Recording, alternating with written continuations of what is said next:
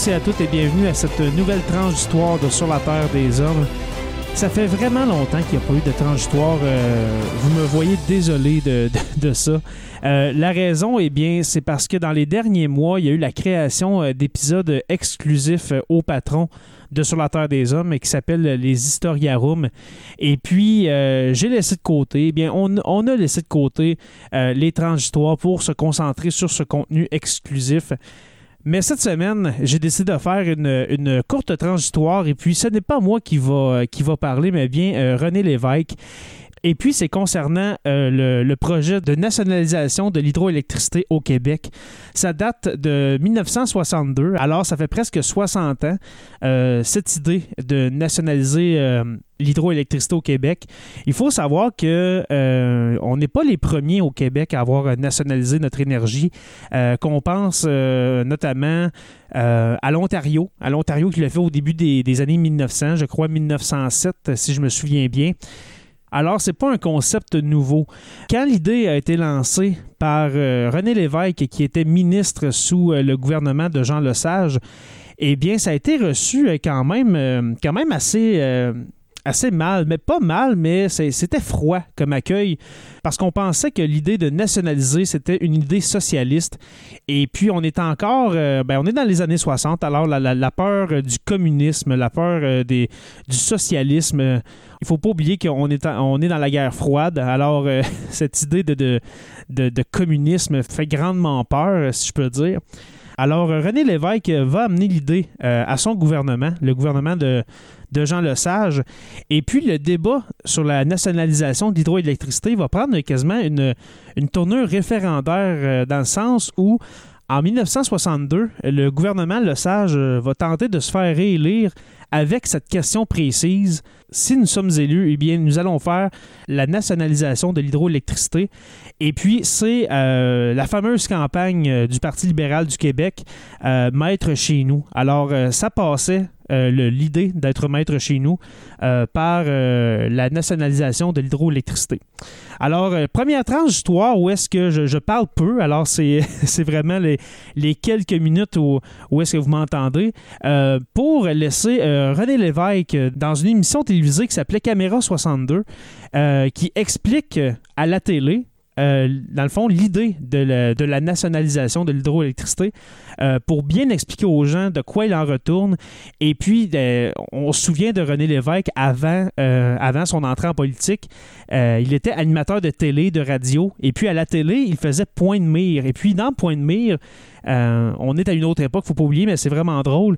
il y avait tout le temps des tableaux. Il y avait des tableaux où est-ce qu'il écrivait avec une craie pour expliquer des conflits des conflits géopolitiques, etc.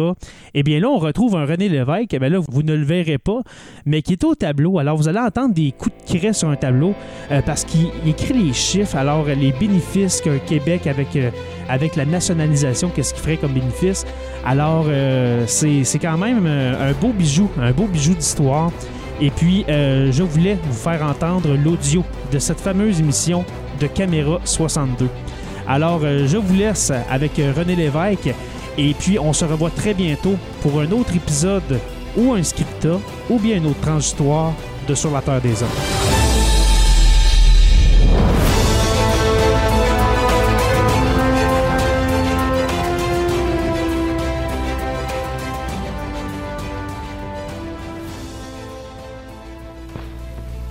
Voulez-vous dresser des obstacles sur la large route de la centralisation de la richesse que s'est tracé ce monopole Après avoir essayé inutilement l'achat de votre conscience, on s'attaquera à votre réputation. On vous insultera. On répandra des injures sur votre compte. L'ordre, la justice et la charité, ça c'est le trust en paix. Opprimant le peuple sans que personne ose lui adresser la moindre réprimande. L'agitateur, le communiste, l'homme aux idées fixes, ça, c'est tout individu qui dénonce avec des arguments irréfutables les côtés répréhensibles de ce commerce exercé par un monopole au détriment de tout un peuple. Ça, c'est tiré d'une conférence du docteur Philippe Hamel, prononcée en 1933, il y a bientôt 30 ans, à Montréal. Vous avez remarqué, hein? Agitateur, communiste, etc. Vocabulaire n'a pas changé beaucoup depuis 30 ans chez les valets ou les chevaliers servants des monopoles qui s'organisent pour nous exploiter tranquillement. Maintenant, il y a plus de 26 ans par ailleurs, en 1936, que M. Duplessis et l'Union nationale, et il y a pas mal de survivants de cette vieille Union nationale de 36 qui sont encore candidats dans tous les coins de la province, en 1936, M. Duplessis et l'Union nationale, ils se promenaient à travers le Québec en répétant pieusement le catéchisme des électeurs. Question. Quel est le trust le plus pernicieux de la province de Québec? Réponse. Le trust de l'électricité. Question. De quoi est formé ce trust de l'électricité? Réponse. De la Montreal Light Heat and Power, de la Shawinigan Water and Power, de la Southern Canada Power, la Gatineau Power, etc. Et puis, aussitôt au pouvoir, en 1936, l'Union nationale, qui se promenait avec tant de piété quelques mois auparavant à travers la province, elle a aussitôt oublié son catéchisme. Et il a fallu attendre jusqu'en 1944 pour que le premier morceau du monopole de l'électricité, la Montreal Light Heat and Power, soit nationalisé pour devenir l'Hydro-Québec. La plus grande, en fait la seule grande et puissante entreprise de notre peuple. La seule où nous soyons chez nous partout, du bas de l'échelle jusqu'au sommet. La seule de cette importance dans le Québec où il n'y a pas un barreau tout à coup dans l'échelle où c'est marqué défendu de monter plus haut. Et puis malheureusement, l'Union nationale, comme vous le savez, est revenue au pouvoir en 1944. Et pendant 16 ans, elle y est restée, de plus en plus paralytique. Et alors, en dehors de Montréal, dans tout le reste de la partie habitée de la province de Québec pendant 16 ans, et pendant que disparaissaient l'un après l'autre tous les premiers apôtres du 20e siècle de notre libération économique, bien le monopole de l'électricité, il a pu continuer. Comme disait il y a 30 ans le docteur Hamel, à pressurer le peuple, à dicter ses désirs aux gouvernants, à remplir les caisses électorales pour bâillonner les partis politiques, à diriger la finance, à commander l'industrie et à asservir autant que possible la presse de la province. Et il a fallu attendre 1962 pour qu'un homme, qui n'a pas d'illusion parce qu'il regarde le présent et l'avenir à la lumière du passé, le chanoine Lionel Groux, notre historien, puisse déclarer il y a quelques semaines seulement, au mois de septembre, ceci. Je ne peux pas m'empêcher d'admirer le courage de M. Le Sage quand il dit L'ère du colonialisme économique est finie dans le Québec.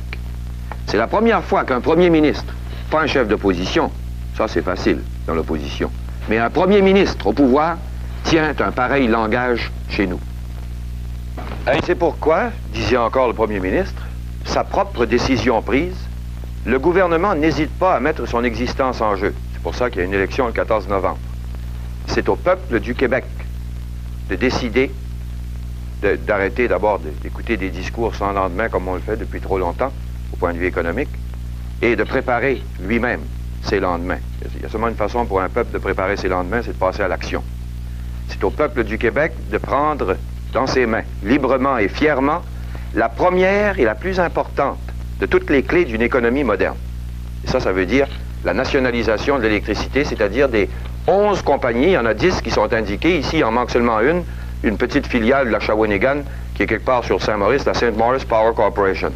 Toutes les autres, là, c'est les compagnies qui font dans la province de Québec, sous le système de production privée, la production et le commerce de l'électricité, et qui ont quelques milliers d'actionnaires seulement, dont souvent, très souvent, les principaux, les plus pesants, là, sont en dehors du Québec. Et la nationalisation, c'est simplement de ramener dans le Québec la propriété, entre les mains de 5 300 000 actionnaires, c'est-à-dire nous tous, la propriété de notre électricité. Alors pourquoi est-ce que c'est nécessaire, ça? Pourquoi est-ce que c'est nécessaire pour le présent et l'avenir économique du Québec? Bien, première chose, je crois qu'il faut savoir, c'est que l'électricité, c'est notre seule source d'énergie québécoise. Vous savez, tout le reste, le charbon, le gaz, le pétrole, c'est importé de l'extérieur. L'électricité, c'est chez nous. Et on en a plus comme potentiel que n'importe où au Canada et même n'importe où en Amérique du Nord. On est plus riche de ça que n'importe qui autour de nous. Maintenant, l'électricité, comme vous savez, c'est c'est la source de la lumière, de la chaleur, et c'est aussi le seul moteur chez nous essentiel du développement économique. C'est pour ça qu'on dit que c'est la clé. Maintenant, dans quel état, dans le système actuel, la clé économique de la province se trouve-t-elle? C'est un système qui, on va le voir si vous voulez ensemble, est un emploi de notre première richesse qui est mauvais. Il est peut-être bon pour les compagnies, mais il est mauvais pour l'ensemble de la province. Il est inutilement coûteux, puis il est inefficace. Je vais donner des exemples au point de vue des régions. Ce système de petits royaumes puis de grands empires, là, ça fait ceci, par exemple, dans le bas du fleuve. Vous avez là une compagnie de pouvoir du Bas-Saint-Laurent qui est maganée, qui n'a pas entretenu ses lignes, qui bloque tout le bas du fleuve avec des tarifs trop élevés puis pas assez d'abondance d'énergie et qui en même temps, comme vous voyez, bloque toute l'entrée de la Gaspésie. Et ça, depuis des années que ça dure, la compagnie ne peut pas ou ne veut pas moderniser, elle se paye des dividendes, mais ces lignes, littéralement, sont à la veille de tomber, ses, sous-stations, sa fourniture de courant, tout ça c'est mauvais, puis il n'y a pas d'industrie. Maintenant, à l'autre bout de la province, vous avez l'Abitibi, dominé par la Northern Quebec Power. Depuis des années et des années, on lui demande de changer le 25 cycles. Il y a encore du courant en 25 périodes ou 25 cycles là-bas, un des seuls endroits où ça demeure encore en Amérique du Nord. C'est un courant qui saute tout le temps, qui, est bon à rien. L'industrie en veut pas, puis il en a pas assez. La Northern Quebec Power ne peut pas ou ne veut pas depuis des années changer ça. Ce qui fait que la BTB est paralysée avec son 25 cycles, puis l'industrie ne va pas. Deux exemples de ce qu'on peut appeler. Si vous voulez, on va inscrire ça au tableau ici, qui est un peu notre feuille de route. À la fin, on verra le résultat que ça nous donnera, si vous voulez, ce tableau-là. On regardera ça tous ensemble. Pour l'instant, on a que le système actuel, aujourd'hui, entretient une paralysie régionale. En Abitibi, le 25 cycle moyenâgeux. Dans le bas de Saint-Laurent, et en Gaspésie aussi, littéralement, si vous permettez l'expression en joual, un système de broche à foin. Premier résultat de la dislocation actuelle de notre électricité par les compagnies privées. Maintenant, si on retourne à la carte, eh bien, un autre résultat du système actuel, c'est que dans certains endroits, et souvent ce sont les gens les plus pauvres qui sont affectés par ça, l'électricité est beaucoup trop chère. Il y a toute une série de tarifs d'électricité pour les familles, pour la consommation, et vous allez voir ce que ça donne comme résultat très rapidement sur un tableau où on peut faire l'opération. Alors ici au tableau, vous avez déjà une euh, consommation modeste de 300 kWh qui serait inscrite au compteur du client. Alors, supposons que le client est quelqu'un de l'Hydro-Québec à Montréal. Pour 300 kWh de consommation, il va payer 4,12 Il y a un seul tarif, l'Hydro-Québec, propriété du peuple québécois.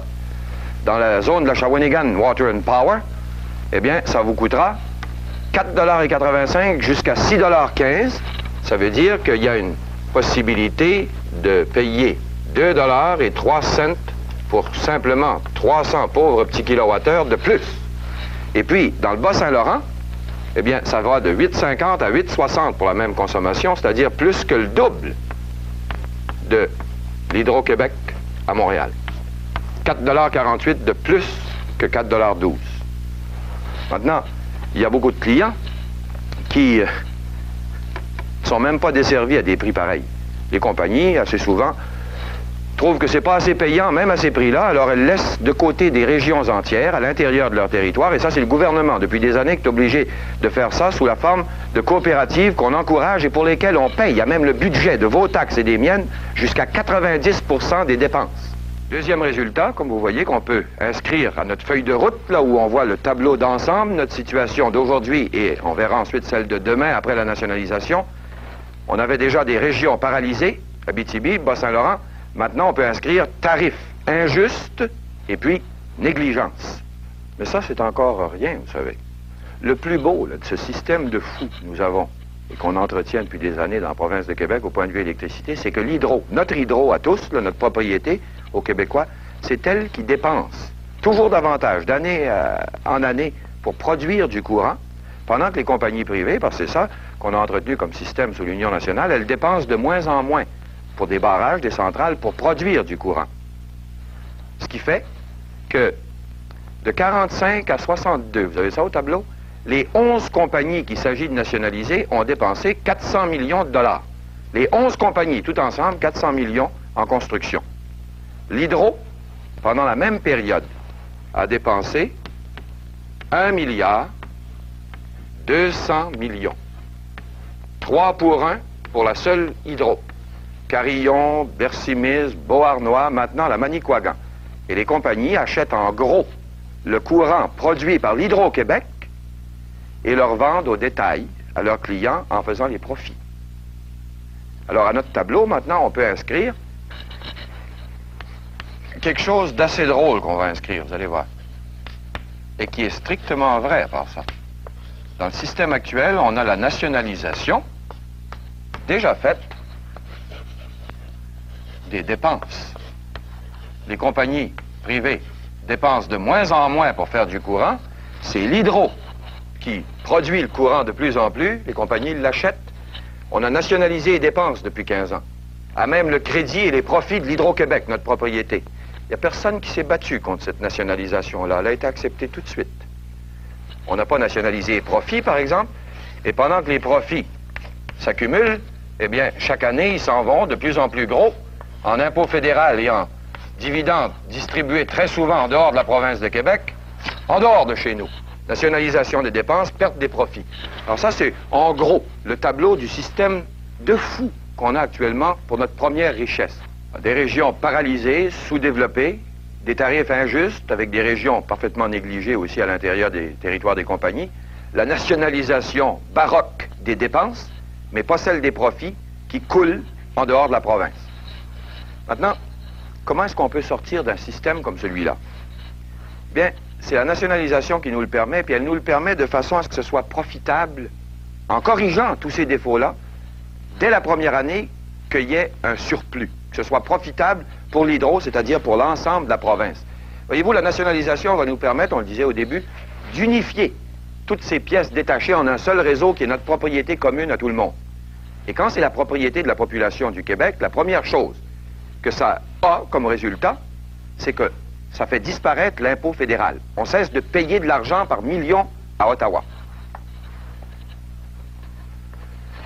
Impôts fédéraux, d'abord, des 11 compagnies qu'on récupère par le fait que ça devient propriété de l'hydro qui ne paye pas d'impôts, à partir des chiffres de 1961.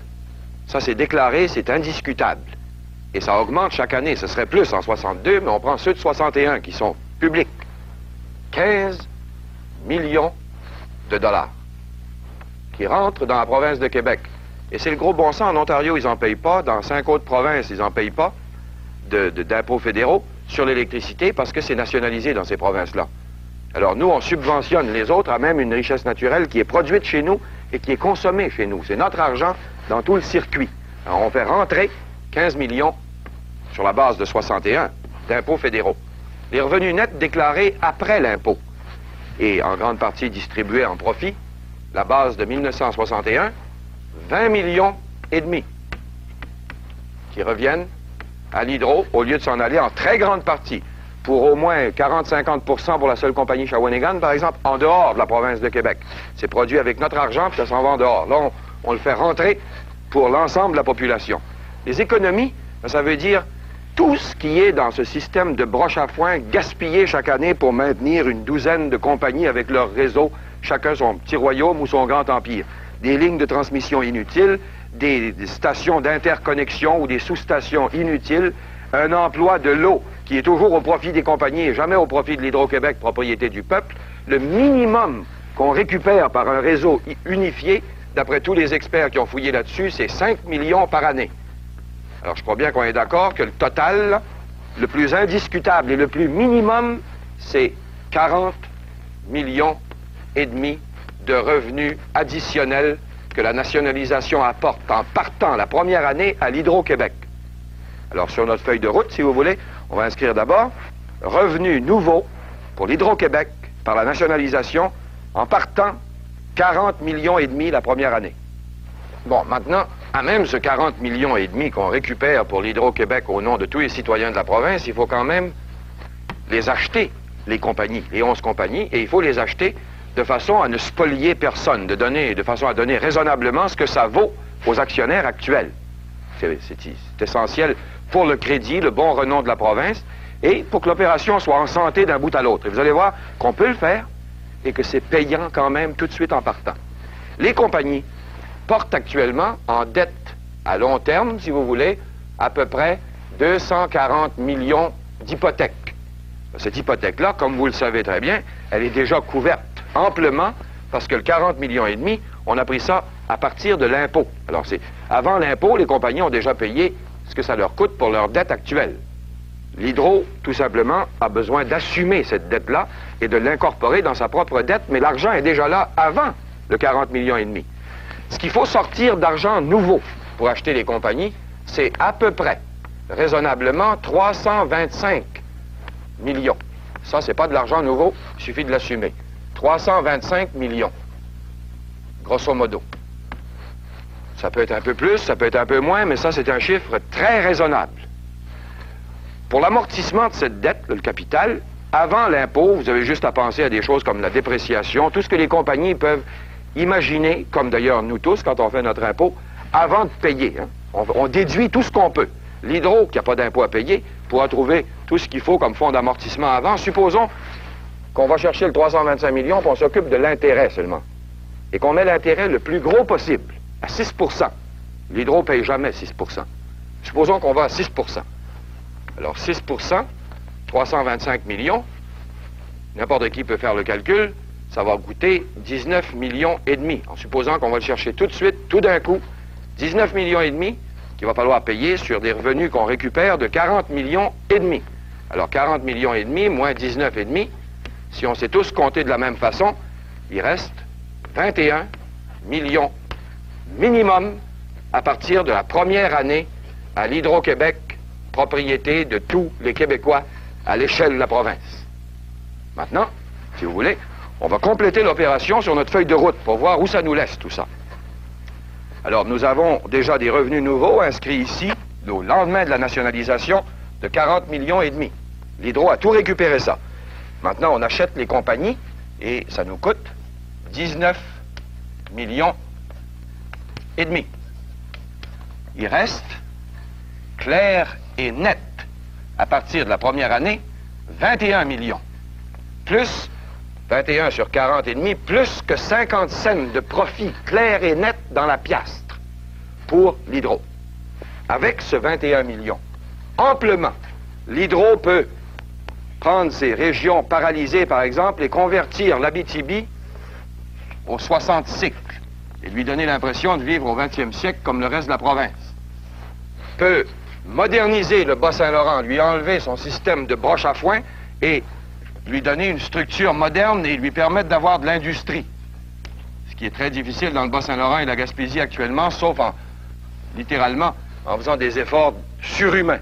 Les tarifs qu'on paye dans les régions où souvent sont les plus pauvres qui payent trop cher, peuvent être réduits la première année dans l'ensemble des territoires des compagnies de 10 à 40% de réduction des tarifs d'électricité. Et on n'a plus de place sur notre tableau, mais il faudrait ajouter aussi que l'hydro pourra payer à peu près 3 millions de taxes municipales et scolaires additionnelles. à même le profit de la première année d'opération et ça va augmenter d'année en année. Première année dans l'ensemble des territoires des compagnies de 10 à 40% de réduction des tarifs d'électricité. Et on n'a plus de place sur notre tableau, mais il faudrait ajouter aussi que l'hydro pourra payer à peu près 3 millions de taxes municipales et scolaires additionnelles.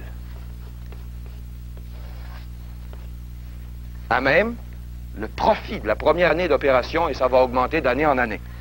3 millions de taxes municipales et scolaires, soit dit en passant, de plus que ce que les compagnies et l'hydro payent actuellement. Il n'y aura pas un sou d'enlever à personne. Les baisses de tarifs dans les régions où ça va euh, s'effectuer n'entraîneront pas de hausse d'un seul sou aux endroits où déjà dans la province les tarifs sont les plus bas. Il n'y a personne qui va payer davantage, mais tous ceux qui payent trop, ça va être de 10 à 40% de moins parmi les clients des compagnies. En plus de tout ce qui est payé actuellement par les compagnies ou par l'hydro, 3 millions de taxes municipales et scolaires de plus dès la première année. Tout ça à même le profit net de l'opération. Et ça, c'est juste l'immédiat. Il faut regarder aussi un petit peu vers l'avenir pour voir à quel point c'est vraiment la clé des années et peut-être même des générations qui viennent pour le développement économique de la province. Si vous voulez, on va balayer ce qu'on appelait aujourd'hui, là, ça c'est avant la nationalisation, on est rendu après maintenant, le vieux système est disparu. juste en passant tout de même avant de le faire disparaître. Vous avez entendu parler d'une certaine patente qui est la solution de l'Union nationale, la nationalisation des restants. C'est-à-dire les deux compagnies, Abitibi, Bas-Saint-Laurent, qui valent strictement rien, qui sont des déficits où il va falloir corriger des défauts. Ça, c'est ce que l'Union nationale nous propose comme nationalisation. Un vingtième de l'opération que je viens de vous décrire très rapidement, de mon mieux. C'est-à-dire qu'on nationalise les déficits, les pertes, mais pas les profits. Les profits, on laisse ça au gros. Et c'est le contribuable qui paierait pour guérir des régions malades, au lieu que ce soit l'ensemble de l'électricité de la province qui nous aide à résoudre des problèmes. Maintenant, cela dit, parce que ça ne mérite pas plus qu'une remarque en passant, on élimine le passé, si vous voulez, parce qu'il nous faut encore de la place pour mettre au moins un petit aperçu à peu près complet de ce que la nationalisation d'ensemble peut nous rapporter. Et puis on va inscrire, pour commencer, deux mots qui ont un certain intérêt, je crois, pour les hommes d'affaires. Pouvoir d'achat. Je pense bien que vous savez tous que des compagnies d'électricité qui couvrent des régions entières, ça achète beaucoup. Des services de professionnels, des, ingénieurs ou des notaires ou d'autres professionnels, des entrepreneurs, des fournisseurs de tout ce qu'on peut imaginer. Alors, la seule Hydro-Québec, actuellement, avec sa base montréalaise et ses chantiers à Carillon qui achèvent et sur la côte nord, la Manicouagan, la seule hydro partielle que nous avons actuellement dépense 100 millions de dollars par année, fait des achats de 100 millions par année, dont 80% parce que c'est une entreprise du peuple québécois, donc on pousse mordicus pour que ce soit sur le marché québécois, 80% de 100 millions par année sont dépensés dans la province. Quand les compagnies seront nationalisées, demandez-vous, certaines comme la Gatineau qui a plutôt le cœur en Ontario, la Shawinigan qui l'a un peu partout dans le monde, si ça dépense 80% sur le marché québécois chaque année. Vous le savez par expérience, vous qui vivez dans des régions. Ben, ce sera pour l'hydro, le lendemain de la nationalisation, 200 millions et plus de pouvoir d'achat. Pensons-y, les hommes d'affaires, les professionnels. Et puis à part ça, dans toutes les régions, c'est la possibilité d'avoir de l'industrie dans les endroits où ce n'était pas possible avec le système des compagnies. De déparalyser puis de faire venir l'industrie, par exemple, dans le bas du fleuve, ou encore en Abitibi, où on attend depuis toujours, ou dans Saguenay-Lac-Saint-Jean, où on attend passablement aussi. Au point de vue carrière, vous savez, c'est pas un mystère que dans une foule de ces compagnies-là, il suffit d'être un jeune Québécois pour savoir que passé un certain barreau de l'échelle, on peut plus monter. À l'hydro, c'est pas vrai. Quand l'hydro sera toute la province, en dehors des emplois qui existent actuellement et dont pas un sera perdu nulle part, il y a des douzaines et des douzaines d'emplois dans chaque région, de techniciens, de professionnels, d'administrateurs, qui vont être créés d'année en année et qui seront ouverts aux jeunes Québécois jusqu'au sommet. Et en fait, à l'intérieur de la plus grosse entreprise d'énergie de toute l'Amérique du Nord. C'est ça que l'hydro sera au lendemain de la nationalisation. Pouvoir d'achat, au moins en partant, 200 millions de dollars par année. Des carrières par douzaines, sans compter les industries que ça nous permettra de susciter dans la province, ouvertes jusqu'au sommet pour les nôtres. Et puis, l'industrialisation qui, dans certaines régions, attend depuis toujours. Et ça, c'est juste un petit aperçu de ce que la nationalisation représente pour la province de Québec. 21 millions la première année de bénéfices nets, plus que 50 cents dans pour corriger les défauts le plus rapidement possible qui sont inhérents au système actuel. Un pouvoir d'achat doublé, 200 millions sur le marché québécois, des carrières ouvertes aux nôtres partout, dans toutes les régions et jusqu'au sommet, et la chance d'industrialiser des régions qui attendent depuis des années. Donc, c'est bon. C'est juste bon. C'est bon d'un bout à l'autre, puis c'est complètement bon, en même temps que c'est très gros pour nous, Québécois. C'est la plus, c'est vraiment la plus formidable des clés de notre économie. Celle qui ouvre vraiment la, porte la plus centrale de l'avenir du Québec. Et non seulement ça présente aucun risque, je veux dire c'est profitable en partant, on l'a vu, ça, ça paye tout de suite et de plus en plus à mesure que les années passent pour l'ensemble de la province, mais en plus, pour ceux qui pourraient être encore un peu nerveux, ça constitue absolument pas un précédent.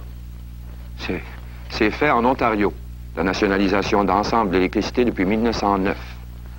C'est fait au Manitoba, au Nouveau-Brunswick, euh, au Saskatchewan et Colombie-Britannique, les provinces les plus importantes du pays.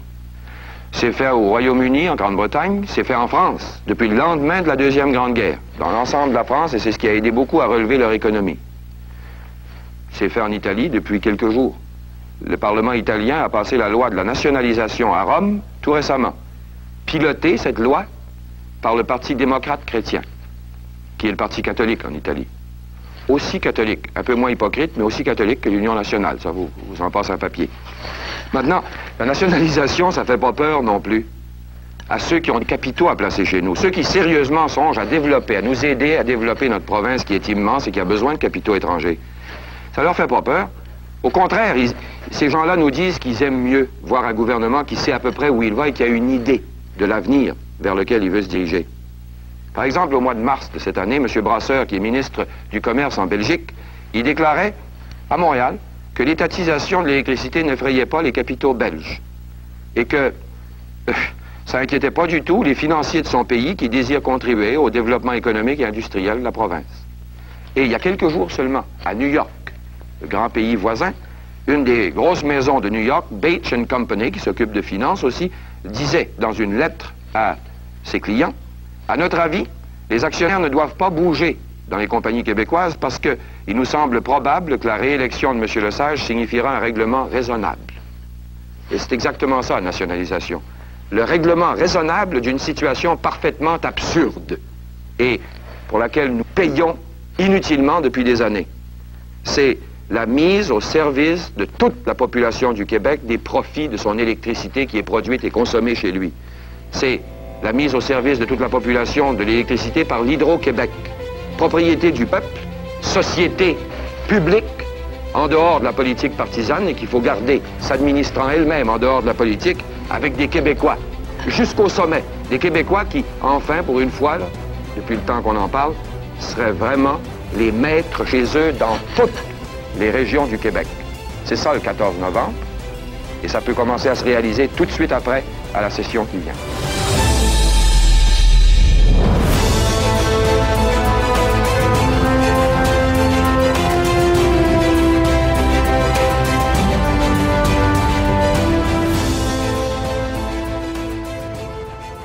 Membre de la famille H2O Web Media.